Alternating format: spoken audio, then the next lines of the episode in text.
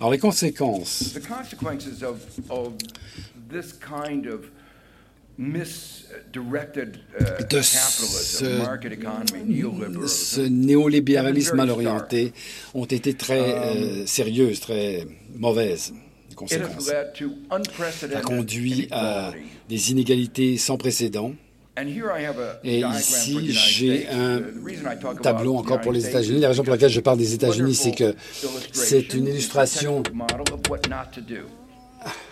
c'est une très belle illustration de ce qu'il ne faut pas faire par rapport à d'autres pays. Si on suit le modèle euh, with américain, on se retrouve avec ces résultats. Uh, Alors, avec ce graphique, vous savez, la partie euh, en pointillé en haut représente le revenu moyen des top 1%, c'est-à-dire les plus riches, les plus riches. Et ce qu'on devrait être capable de voir sans lunettes, c'est qu'ils ont finalement, s'en sont pas trop mal sortis au courant des, au cours des, des dernières années. Mais il y a une autre ligne.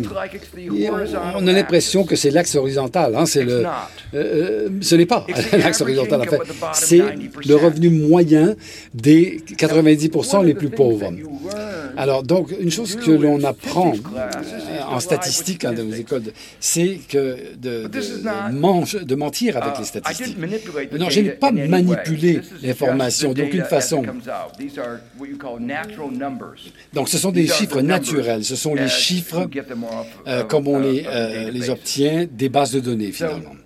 Alors, ce que vous voyez, vous avez un micro... Si vous avez un microscope, vous pouvez voir qu'il y a eu une petite augmentation euh, au niveau des 90% les plus pauvres. C'est un ajustement par rapport à l'inflation, mais il faut un microscope pour pouvoir constater toute variation. Mais il ne faut pas de microscope pour voir l'augmentation dans le revenu moyen des, euh, 80 des 1% les plus riches. Donc, à mon avis, euh, je pense qu'une société qui ne sert pas l'intérêt de la grande majorité, on ne parle pas de, de- des 20 les, moins, les plus pauvres, on parle des 90 donc c'est la classe moyenne finalement. Ça, c'est pas, pas les, les 20 les plus, plus pauvres, c'est c'est les 90% Et donc, le mécontentement avec le système économique est justifié, euh, malgré euh, les, progrès dans la connaissance sur les économies, les réformes. En fait, la croissance aux États-Unis euh, au, cours des 40 dernières années était de deux tiers de ce qu'elle était de- dans la décennie de la- après la, la- la Deuxième Guerre mondiale. C'est surprenant euh, quand on parle justement de, de- de- de- de l'époque de l'innovation que l'on connaît. Et il y a des, des problèmes qui sont décrits ici sont aussi évidents en Europe, par contre. Ils apparaissent en Europe, mais de, façon peut-être euh, moins grave. Voici le même tableau pour l'Europe, la même forme de courbe, mais si vous le euh, regardez de plus près, c'est pas aussi pire qu'aux États-Unis.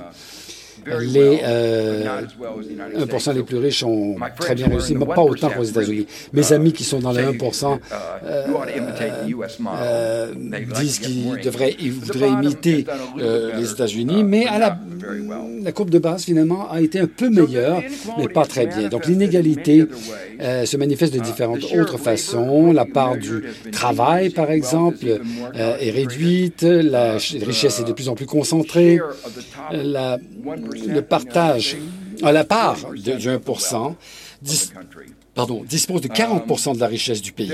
1 40% de la richesse. Des inégalités au niveau de l'accès à la santé, aux soins. Euh, la euh, durée de vie et, euh, se réduit aux États-Unis depuis que Trump est président. Sans, sans cesse. Ce n'est pas parce qu'on a une épidémie ou une maladie qui décime les populations. Ce n'est pas parce qu'on ne sait pas comment euh, avoir les meilleurs médicaments. Par exemple, on a un très bon niveau de recherche aux États-Unis. Nous savons comment sauver la vie des gens. Mais euh, nous avons beaucoup d'inégalités, énormément d'inégalités lorsqu'il s'agit de, de l'accès aux soins de santé. Et ce qui se traduit par des disparités très importantes entre le 1 les plus riches et les 90% les moins riches. Des années, des années de durée de vie perdues. Mais l'accès aux soins de santé est tellement mauvais euh, actuellement, c'est que la durée de vie euh, décroît. Il y a des inégalités au niveau des opportunités. C'est pas une surprise euh, euh, du fait que les pays en général avec une meilleure égalité des, de revenus ont également une meilleure égalité au niveau des opportunités. Euh, souvent, les gens pensent aux, aux États-Unis en termes de, euh, des opportunités finalement. Et si vous venez aux États-Unis avec beaucoup d'argent, c'est une terre d'avenir. Mais ou si vous venez aux États-Unis et que vous êtes très, vous avez beaucoup de talent, de connaissances, à ce moment-là, vous allez vous trouver dans le, le 1 dixième du 1% le plus haut, plus élevé. C'est un endroit génial. Mais si vous ne savez pas euh, dans quel système économique vous allez être né ou avec combien d'argent, ce n'est pas, ce n'est pas vrai. Ah, donc la perspective du jeune Américain, les perspectives dépendent du revenu et de l'éducation de, de leurs parents que dans tout autre pays développé. Et je dis à mes, à mes étudiants qu'il y a une décision importante à prendre, une chose qu'il faut faire dans la vie, c'est de choisir les bons parents grosso modo. Et si vous vous trompez à ce niveau-là, ben, vos perspectives de vie sont beaucoup plus, beaucoup moins radieuses. Il y a également l'accès au pouvoir, l'accès à la justice, euh, d'avoir une voix, par exemple. Alors là, on en revient au graphique finalement. Alors ce graphique, c'est important quand on, étudie les données, de réaliser que la façon de collecter les données euh, souvent ne, fonctionne pas comme quand on utilise des mots.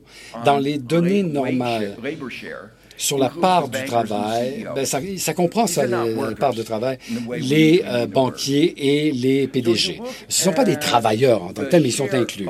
Donc, si on regarde la part des 99% euh, on enlève les banquiers, on enlève les, PDG. Et ce que l'on voit ici, c'est qu'il y a eu une chute de 15% de 1975 60, à 60, pardon, 75 à 60 du PIB.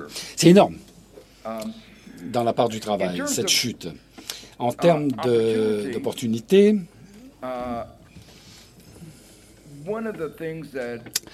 une des choses qui est très fortement euh, marquée aux États-Unis, j'ai euh, mentionné avant que la durée de vie euh, baissait. Si on regarde une carte des États-Unis, hein, une cartographie des États-Unis, la chute dans l'espérance de vie, pardon, c'est l'espérance de vie, est pire dans certaines parties du pays, bien pire dans certaines parties du pays comparé à d'autres. Donc il y a c'est bien pire dans ces parties du pays qui ont soutenu Donald Trump. Donc, une chute de l'espérance de vie dans les États qui ont soutenu Donald Trump. Si on étudie les données de plus près, Angus Deaton, par exemple, a gagné le prix Nobel de 2015, en 2015 d'économie.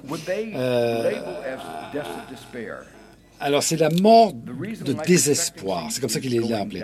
La raison pour laquelle l'espérance de vie chute à ce point dans de ces endroits, c'est que les gens ont perdu l'espoir. Euh, ce n'est pas euh, dû à des maladies physiques, non, ce sont des morts dues à des overdoses de, l'usage de drogue, par exemple, suicide, etc. La seule fois où j'ai vu ce genre de désespoir, c'est lorsque j'étais économiste en chef de la Banque mondiale, et euh, c'était euh, pendant la période après la chute du du bloc soviétique. Et dans l'ancien bloc les choses n'allaient pas très bien. Le PIB a chuté de 30 Et donc, on pensait que c'était difficile à croire parce que la théorie, c'était que en passant à l'économie de marché, ça allait les rendre plus riches.